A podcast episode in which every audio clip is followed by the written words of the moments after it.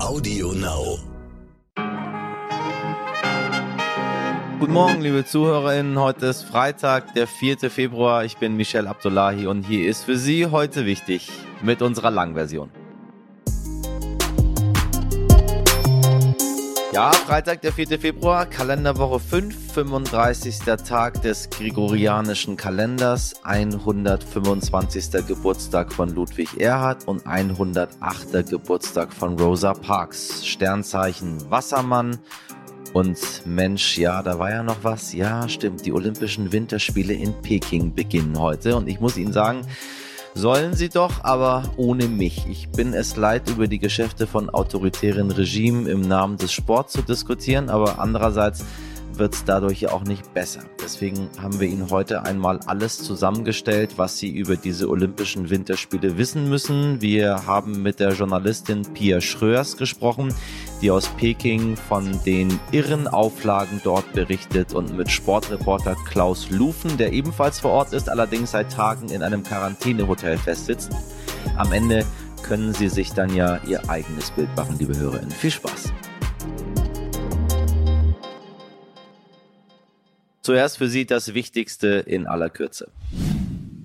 Die Ständige Impfkommission STIKO empfiehlt eine zweite Auffrischungsimpfung, also Impfung Nummer 4 für sogenannte vulnerable Gruppen und empfiehlt außerdem den Proteinimpfstoff Novavax für Menschen ab 18 Jahren.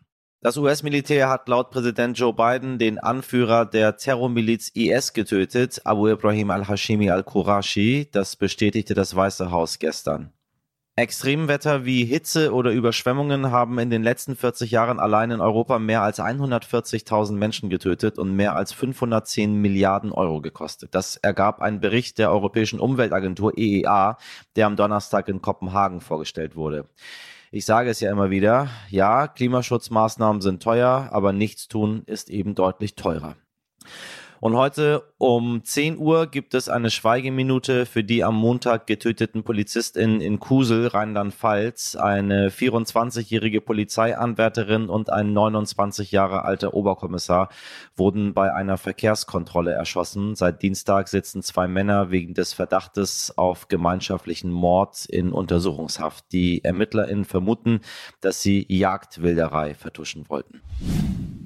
Die Pressefreiheit, ohne die es unseren Podcast hier definitiv nicht geben würde, wird in manchen Ländern größer geschrieben und in anderen eben nicht so. In Russland zum Beispiel, nun ja, da liegt die Priorität eher auf anderen Dingen. So hat der Kreml am Donnerstag kurzerhand die Deutsche Welle verboten. Mit dem Verbot reagierte Moskau auf das Sendeverbot des deutschsprachigen Programms von RT Deutsch in Deutschland, einem russischen Staatssender. Die Ausstrahlung von RT wurde erst am Mittwoch von der zuständigen Kommission für Zulassung und Aufsicht wegen einer fehlenden Sendelizenz verboten. In Deutschland braucht man für bundesweite TV-Programme nämlich eine Rundfunklizenz. Der Kreml sprach deshalb von einem Angriff auf die Meinungs- und Pressefreiheit, während Kritiker in dem Sender RT wiederum Kreml-Propaganda und Desinformation vorwerfen. Nun also die Rache. Die Deutsche Welle soll in Russland nicht mehr senden dürfen, das Korrespondentinnenbüro in Moskau soll geschlossen werden und den JournalistInnen werden die Akkreditierungen entzogen. Der Deutsche Journalistenverband ist deshalb richtig sauer und der Intendant der Deutschen Welle, Peter Limburg, sagt, wir klagen. Bis uns die Maßnahmen offiziell zugestellt werden, berichten wir weiter aus unserem Büro in Moskau.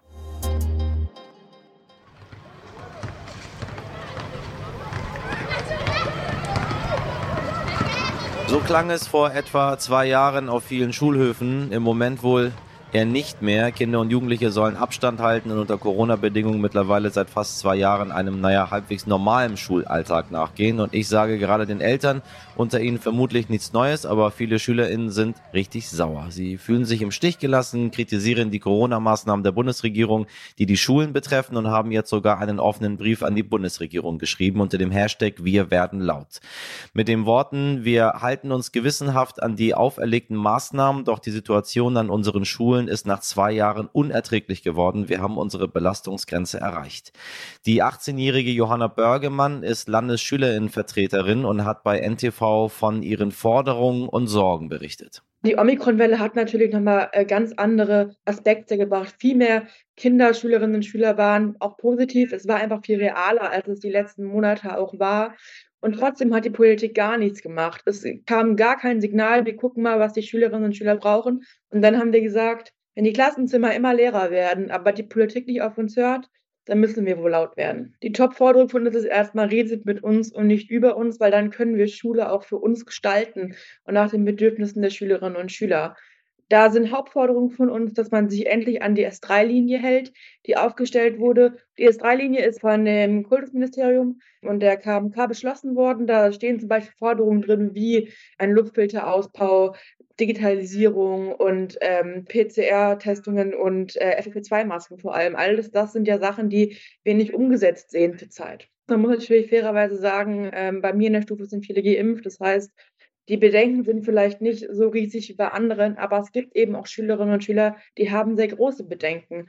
Und es gibt wirklich auch, ähm, vor allem in jüngeren Klassen, Kinder, die weinen regelmäßig, geben sich Schuld, äh, dass sie sich infiziert haben. Und deshalb fordern wir eben auch ganz klar Schluss mit der Präsenzpflicht. Die Schülerinnen und Schüler müssen selber entscheiden können, ob sie sich bei dieser Situation in der Schule noch wohlfühlen. Liebe Hörerinnen, das Thema Durchseuchung der Schulen liegt Ihnen sehr am Herzen, sagen einige Mails in unserem Postfach. Vielen Dank dafür. Wenn Sie den offenen Brief vollständig lesen möchten, den Link dazu finden Sie in unseren Shownotes.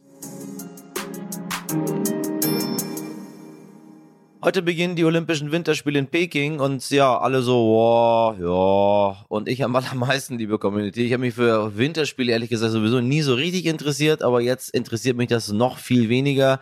Ich finde es alles irgendwie unnötig und ignorant, insbesondere wenn wir an Menschenrechtsverletzungen, Umweltzerstörung, Corona und so weiter und so weiter äh, äh denken. Selbst viele SportlerInnen reisen mit eher verhaltenen Gefühlen nach Peking, wie zum Beispiel die deutsche Snowboarderin Ramona Hofmeister. Ähm, ja, brauchen wir nicht drüber reden, dass China nicht der richtige Austragungsort ähm, ja, für Olympische Spiele ist, wenn noch nichts vor Ort ist und wenn ungefähr alles aus dem Boden gestampft werden muss. Aber das hilft ja alles nix. Olympia findet statt und wenn man einen täglichen News-Podcast unterhält, gibt es auch mal Themen, die mich zwar nicht interessieren, die aber dennoch relevant sind und zumindest heute wird ja überall die Rede von Olympia sein und es ist deshalb wichtig zu wissen, was da los ist. Vielleicht freuen Sie sich ja auch darauf und drücken Pechstein, Friedrichs und Co. die Daumen. Daher hat mein Kollege Frederik Löbnitz mit der Journalistin Pia Schröers über alles gesprochen, was Sie über die Hintergründe der Olympischen Winterspiele 2022 in Peking wissen müssen. Pia hat zehn Jahre in China als Korrespondentin gearbeitet und bereits die Olympischen Spiele in Peking 2008 miterlebt. Und auch in diesem Jahr ist sie live vor Ort. Hallo Pia. Hallo.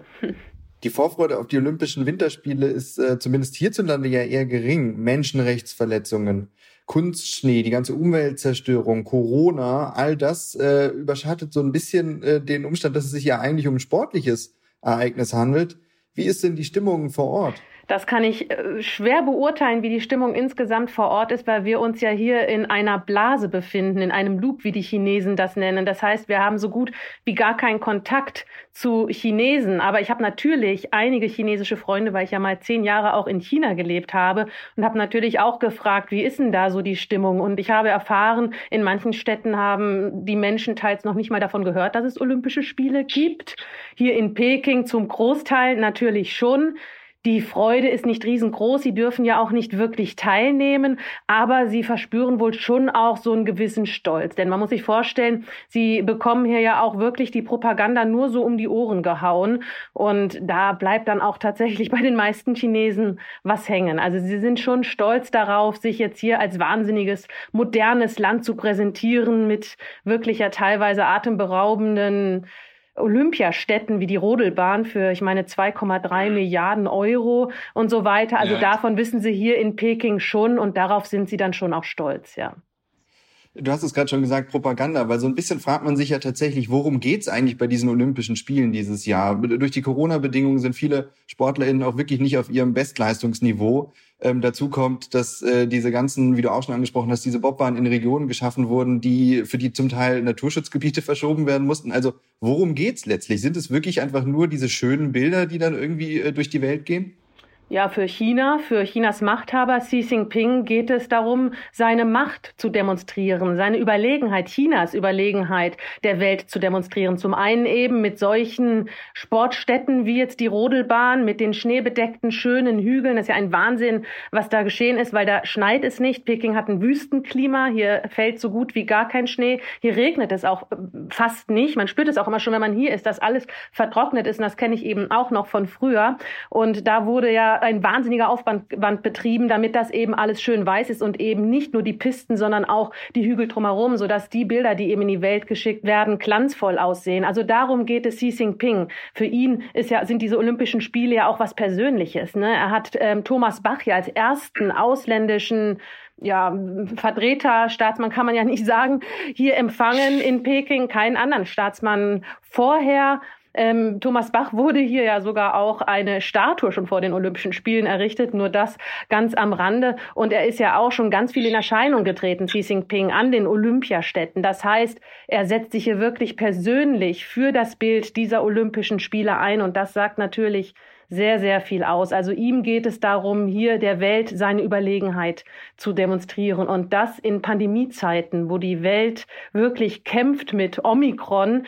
Ne, da möchte China zeigen, schaut nach China, schaut her, wie gut wir diese Pandemie im Griff haben und parallel hier wahnsinnig innovative, glanzvolle Spiele präsentieren.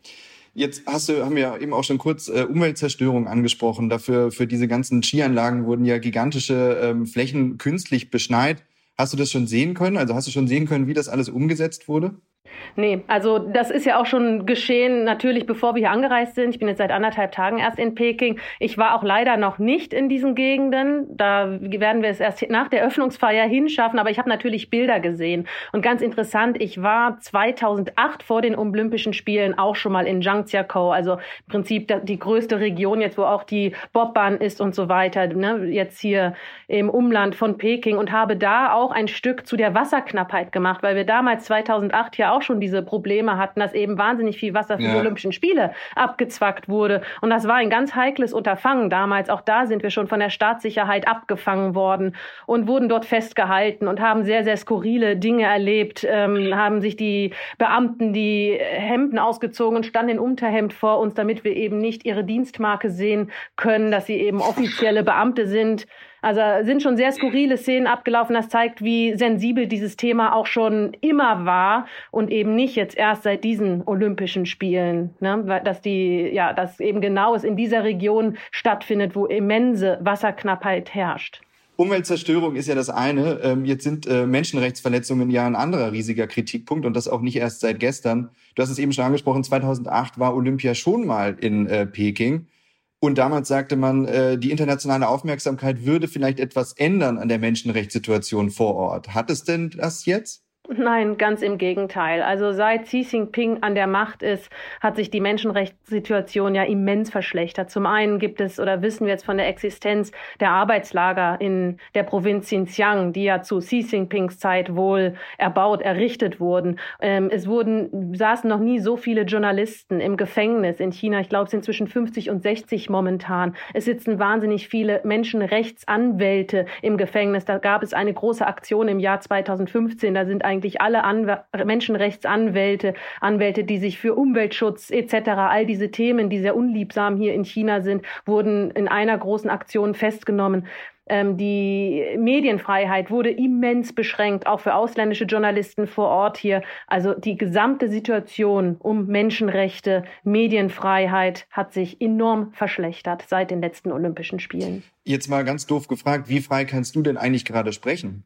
Gute Frage, das weiß ich auch nicht. Damit habe ich mich auch sehr intensiv auseinandergesetzt, bevor ich hierher gefahren bin und habe mir gesagt, ich taste mich so ein bisschen ran und schaue dann, was hier vor Ort so möglich ist. Aber ich kann es noch nicht 100 Prozent einschätzen, habe mir aber jetzt überlegt, jetzt bin ich hier und jetzt werde ich auch das sagen, was ich denke. Ich stehe auch eigentlich im Schutz des IUC oder so sollte es sein. Und wenn ich dann irgendwas sage oder mache, was den Chinesen nicht gefällt, dann werden wir sehen, ja, inwiefern sich dann das IOC für Leute wie mich einsetzt oder eben nicht. Wir haben heute schon die ersten Erfahrungen gemacht. Wir sind ja, wie gesagt, in dieser Blase und die ist sehr, sehr viel kleiner, als ich das tatsächlich irgendwie erwartet hatte. Ich hatte noch so eine romantische Vorstellung, okay, ich hatte so in den Kameras oder in den Bildern eben schon gesehen, so große Zäune. Ich dachte, okay, wir können so vor die Tür treten. Da wird es dann auch noch das eine oder andere kleine Bütchen geben, wo man mal abends was essen kann oder so. Aber das ist nicht so. Also unsere Blase endet wirklich vor der Hoteltür. Um das Hotel ist ein Zaun gebaut und das ist unsere Blase. Und von hier aus können wir dann mit einem speziellen Olympia-Fahrzeug in die nächste Blase fahren.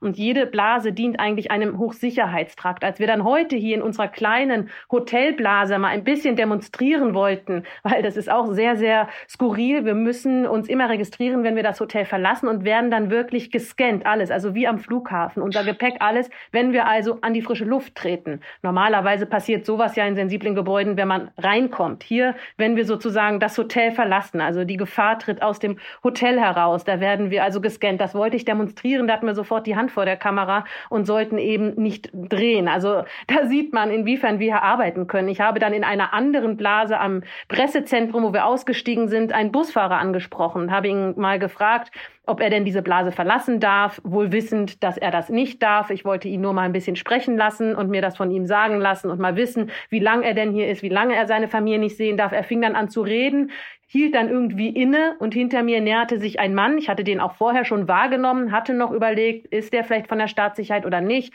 Hab dann gedacht, na, sieht irgendwie nicht ganz so aus, eher ein Journalist. Habe ich mich dann vertan. Der kam dann, der Busfahrer stoppte sofort ähm, und sagte nichts mehr, schüttete nur noch den Kopf. Und dann haben wir noch gesehen, wie dieser Mann, wahrscheinlich Beamter der Staatssicherheit, ihn genommen hat und zur Seite geführt hat. Also so viel dazu, wie wir hier, was wir hier machen können, im Prinzip so gut wie gar nichts. Und was dann am Ende mit uns passiert, wenn wir offen sprechen, ich weiß es nicht erwartest du denn von Athletinnen, die das ja auch zu einem großen Teil mitbekommen, was dort passiert? Erwartest du denn sichtbare Proteste im Laufe der Olympischen Spiele? Ich bin sehr neugierig darauf, aber ich erwarte es nicht. Und ich muss sagen, ich habe auch nicht den Anspruch, dass sie das machen, weil sie sind nicht, für mich ist das mein Beruf. Aber sie sind Sportler und sie haben wahnsinnig viel und hart trainiert, um jetzt zu den Olympischen Spielen zu kommen. Und ich glaube, es ist schon bitter genug, was sie alles hier erleben müssen, weil das sind wirklich Sorgen und Ängste, die man hier mit sich trägt. Und ich kann das sehr gut nachvollziehen, denn ich habe sie auch ein bisschen in mir und hatte sie in mir vor dieser Reise, weil die Covid-Situation und diese radikale, diese radikalen Maßnahmen der chinesischen Regierung, die geben ja China auch so ein, so ein Instrument der Willkür weiß ich, wenn mir jetzt ein positiver Test hier genannt wird, ob das stimmt oder ob sie mich nur beiseite schaffen wollen. Diese Gedanken haben mich wirklich auch ein bisschen beschäftigt, bevor ich hierher gereist bin. Und dann wurde mir klar, die gleichen Gedanken beschäftigen die Athleten, die sich jahrelang auf dieses Event hier vorbereiten. Und das ist wirklich sehr, sehr bitter. Ich habe auch einige Athleten auf der Reise gesehen, auch bei uns im Flugzeug, die hatten teilweise zwei, teilweise drei Masken übereinander an, um sich zu schützen. Da sieht man ja auch, wie, wie nervös sie sind und was für eine Sorge die davor haben, dass hier irgendwie halt irgendwas dazwischen kommen kann. Und jeder weiß, dass ja, das auch mit Willkür in einer Diktatur muss man sagen, in einem autoritären Regime, was sich zunehmend zu einem totalitären Regime entwickelt, passieren kann. Und von daher nein, ich würde das von keinem erwarten. Ich fände es aber unfassbar mutig, wenn es jemand wagen würde und äh, wäre dann sehr neugierig, was dann passieren wird. Das würde wirklich sehr, sehr viel Zivilcourage zeigen. Jetzt hast du es auch gerade schon gesagt, es ist natürlich auch extrem viel Angst unter den SportlerInnen, durch eine Corona-Infektion in Quarantäne zu landen oder ähnliches. Ähm, der Deutsche Olympische Sportbund hat ja alle Athletinnen mehrere Monate vorbereitet auf sozusagen ihren Einsatz hier, hat sie mit Wegwerfhandys ausgestattet, damit äh, keine Datenspionage betrieben werden kann von Seiten des chinesischen Staates. Ähm, da muss man wirklich auch fragen, inwieweit können denn die Athletinnen hier überhaupt sportlich noch eine Bestleistung zeigen? Also welches sportliche Niveau erwarten wir letztlich bei diesen Olympischen Spielen? Genau die Diskussion hatte ich heute auch mit meinem Kameramann, weil ich mich auch gefragt habe, wie frei ist der Kopf noch, um Höchstleistung zu erreichen? Weil ich glaube nicht, dass der ganz frei ist. Wir hatten es auch dann heute so ein bisschen davon, okay, was kann man essen? Können Sie hier Fleisch essen? Ich erinnere mich an 2008, da gab es die gleiche Diskussion. Ich glaube nicht, dass in China Doping oder was in Fleisch gemixt wird, um hier irgendwie Sportlern was Böses zu tun. Also das äh, glaube ich wirklich absolut überhaupt nicht. Aber das Fleisch ist hier nun mal behandelt und verseucht. Und von daher würde ich wahrscheinlich als Sportler auch kein Fleisch essen. Ich habe es auch hier fast nie gegessen, wenn nur importiertes Fleisch. Ich habe hier zwei Kinder zur Welt gebracht und als es dann um Zufüttern ging und die ja auch mal was Fleischiges essen sollten, habe ich mir das alles aus Deutschland in sehr, sehr aufwendigen, auf aufwendigen Wegen etc. schicken lassen. Also das war schon immer ein Problem, wo man wirklich vorsichtig sein muss in China. Aber wenn man all das im Kopf hat und all das, was um einen herum passiert und natürlich auch die Diskussionen und die gedämpfte Euphorie und auch viele Sportfans, die ja auch inzwischen sagen, ich boykottiere die Spiele, indem ich sie gar nicht erst im Fernsehen verfolge. Das ist ja ein Dämpfer und das ist bestimmt im Kopf und um Höchstleistung zu bringen, muss der Kopf halt frei sein. Ich sag ja, vielen Dank und äh, alles, alles Gute dabei. Herzlichen Dank. Wer es im Gegensatz zu Pia Schröers leider nicht in die olympische Bubble geschafft hat, ist der Sportjournalist Klaus Lufen. Der hat seine erste Woche in China direkt mal im Quarantänehotel verbracht und hat uns von dort Sprachnachrichten geschickt und berichtet. Herr Lufen, Sie waren gerade in China angekommen und sind dann positiv getestet worden. Albtraum würde ich es mal nennen. Wie ist Ihre Einreise denn überhaupt abgelaufen? Ja, die Einreise beginnt ja eigentlich sogar schon vier Tage vorher, also noch in Deutschland. Da muss man zwei PCR-Tests erledigen, viele, viele Dokumente hochladen, den Pass auf Vordermann bringen, damit man überhaupt auf äh, den Sonderflug nach Peking kommt. Und dann landet man da, muss wieder alle Papiere vorzeigen oder einscannen. Und am Ende wird dann wieder ein PCR-Test genommen, äh, allerdings ziemlich gründlich. So tief habe ich dieses Teststäbchen noch nie in der Nase beziehungsweise im Gehirn gehabt. Also alles sehr korrekt, alles sehr ordentlich. Und der Rest läuft dann eigentlich in Zeitlupe ab. Also zweieinhalb Stunden warten aufs Gepäck. Das sucht man dann lange auf dem Rollfeld. Das steht da tatsächlich und man muss seinen Koffer irgendwo rausfinden. Dann war es bei mir so, fünf Stunden Busfahrt an den Bestimmungsort, da wo man halt eingesetzt werden soll. Und auf dieser Fahrt im Bus habe ich dann telefonisch von meinem positiven Testergebnis schon erfahren. Am nächsten Morgen bin ich dann abgeholt worden von dem eigentlichen Hotel mit einem voll desinfizierten Krankenwagen. Gepäck ging da auch hinten rein und dann ab Richtung Corona-Hotel. Wie kann man sich ein chinesisches Quarantänehotel vorstellen? Ja, also ich würde sagen, das Hotel ist so ein, so ein Skiresort aus den 80ern, vielleicht frühen 90ern, hat also seine besten Zeiten durchaus schon hinter sich. Und trotzdem muss man sagen, war hier alles sauber und absolut in Ordnung, als ich hier angekommen bin. Alle sind sehr, sehr freundlich. Die Freiwilligen nehme ich jedenfalls mal an oder Studenten, die einem hier das Essen reinbringen oder den PCR-Test machen. Also das ist alles positiv festzuhalten. Das Zimmer könnte für diese lange Zeit in wenn man hier drin ist, natürlich durchaus ein bisschen größer sein. Auf 15 Quadratmetern wird also selbst die Morgengymnastik dann irgendwann ein echtes Platzproblem. Ähm, es gibt drei Mahlzeiten am Tag. Die Menge ist, würde ich mal sagen, ausreichend, manchmal sogar zu viel, aber besonders schmackhaft ist es nun auch wieder nicht. Und inzwischen, nachdem das Hotel, glaube ich, jedenfalls äh, eher ausgebucht ist, ähm, ist das Essen auch meistens kalt, weil es so lange dauert. Ähm, ansonsten über die WLAN-Verbindung bekommt man hier Zugang zu allen westlichen Internetseiten, kann also alles aufrufen. Man kann seine Mails äh, bearbeiten und lesen. Und selbst die Mediatheken der deutschen Sender sind hier abrufbar. Und wie geht es für Sie weiter? Können Sie noch über die Spiele überhaupt berichten? Also das hoffe ich natürlich sehr, dass ich über diese Olympischen Winterspiele noch äh, berichten kann. Äh, ist ja noch ein bisschen hin. Ähm, Eröffnungsfeier steht erst an. Danach ist unser erster Sendetag. Äh, fürs Fernsehen. Ich muss mal sehen. Ich weiß nicht, wie viele Tage es noch dauern wird. Habe da jetzt auch aufgegeben, eine Prognose abzugeben. Äh, man muss sich an die Fakten halten. Ich muss zweimal innerhalb äh, dieser zehn Tage Frist hier zweimal hintereinander innerhalb von 24 Stunden negativ getestet werden mit dem erhöhten Grenzwert der Chinesen. Der liegt äh, bei 35. Dieser CT-Wert ist also schwieriger zu erreichen als bei uns in Deutschland, um rauszukommen. Nach zehn Tagen brauche ich einen negativen Test. Äh, ich bin jetzt sieben Tage hier drin. Kann also durchaus auch noch drei, vier Tage dauern, aber raus komme ich irgendwann. Davon bin ich überzeugt, weil es mir auch sonst ganz gut geht. Und äh, dann darf ich auch arbeiten sofort, ein bisschen eingeschränkt.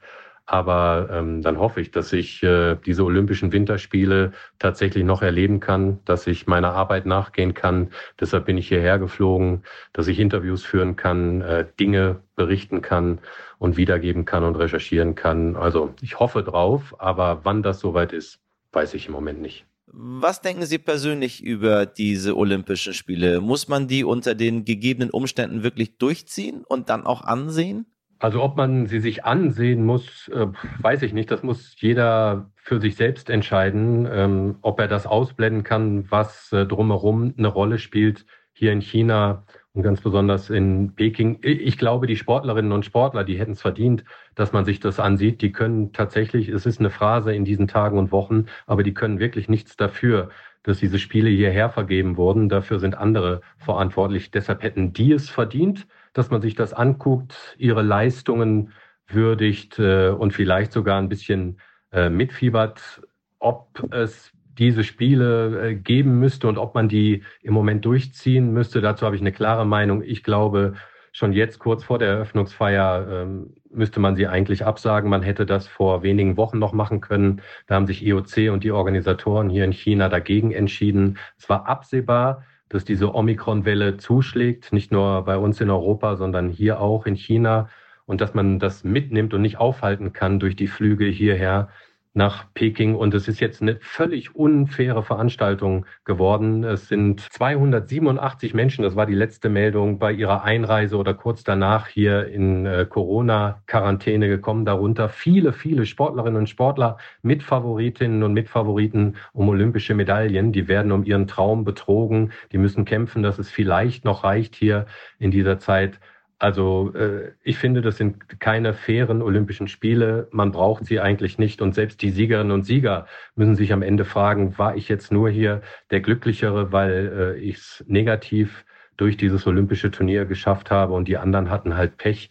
Also da bleiben viele Fragezeichen und ein sehr, sehr schlechter Beigeschmack. Danke Klaus Lufen und natürlich viel Glück und Gesundheit, sodass Sie die Spiele tatsächlich noch begleiten können. Und liebe HörerInnen, ob Sie die Spiele anschauen möchten oder nicht, entscheiden Sie am Ende natürlich selbst. Unser Bundeskanzler Olaf Scholz, bei dem sich auf sozialen Medien viele gefragt haben, wo der eigentlich steckt. Nun ja, in China jedenfalls nicht. Das Auswärtige Amt sagte der deutschen Presseagentur, dass keine RegierungsvertreterInnen zu den Spielen reisen werden. Auch Länder wie die USA, Australien oder Großbritannien hatten schon vor Wochen einen diplomatischen Boykott angekündigt.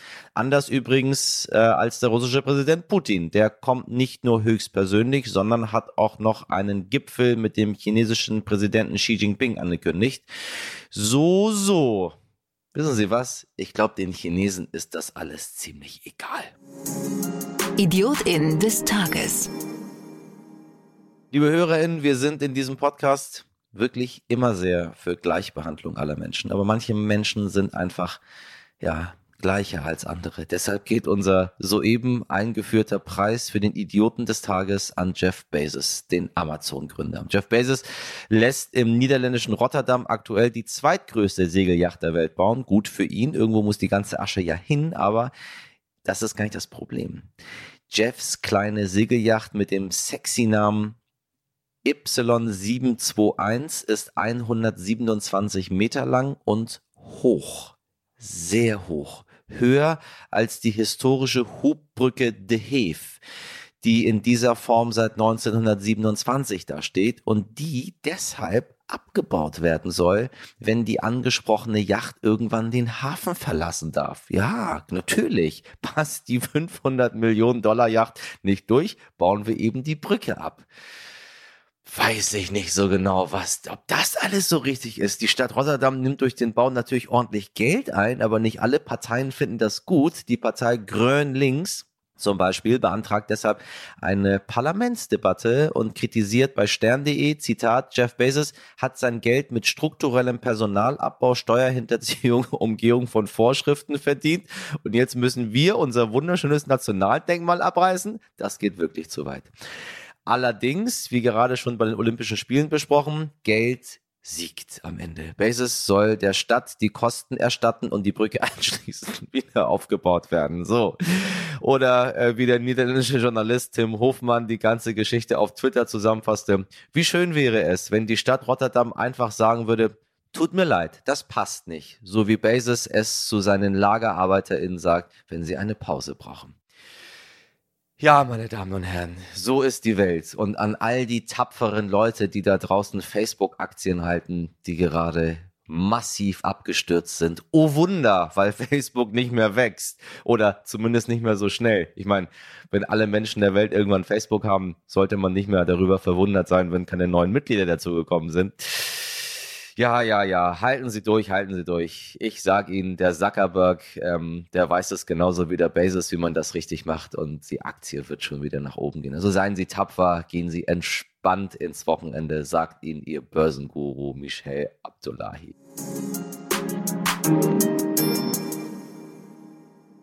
Falls Sie mal eine Pause von heute wichtig brauchen, was ich natürlich nicht hoffe, dann können Sie das äh, am Wochenende machen und mit uns gemeinsam nächste Woche wieder durchstarten. Und wenn Sie bis dahin irgendwelche Gedanken haben, Preise verleihen möchten oder eine kleine heute wichtig Pause einfach nicht haushalten, Aushalten. Haushalten ist auch gut, aber wenn Sie es nicht aushalten, dann schreiben Sie uns doch an heute wichtig jetzt stern.de und Sie wissen, empfehlen, empfehlen, abonnieren, abonnieren, bewerten, bewerten. Sie wissen schon, wir freuen uns über jedes Sternchen auf der Plattform Ihrer Wahl. Was im Gegensatz zu Jeff Bezos und der Brücke außerordentlich gut zusammenpasst, sind ich und meine Redaktion. Sabrina Andorfer, Pia Bichara, Mirjam Bittner, Dimitri Blinski und Frederik Löbnitz. Produziert hat diese Folge Alexandra Zewisch für Sie. Haben Sie ein schönes Wochenende, viel Spaß beim Wintersport gucken, wenn es Sie interessiert passiert am Montag ab 5 Uhr. Springen wir wieder von unserer Podcast-Schanze ab. Bis dahin machen Sie was draus. Ihr Michel Abdullahi.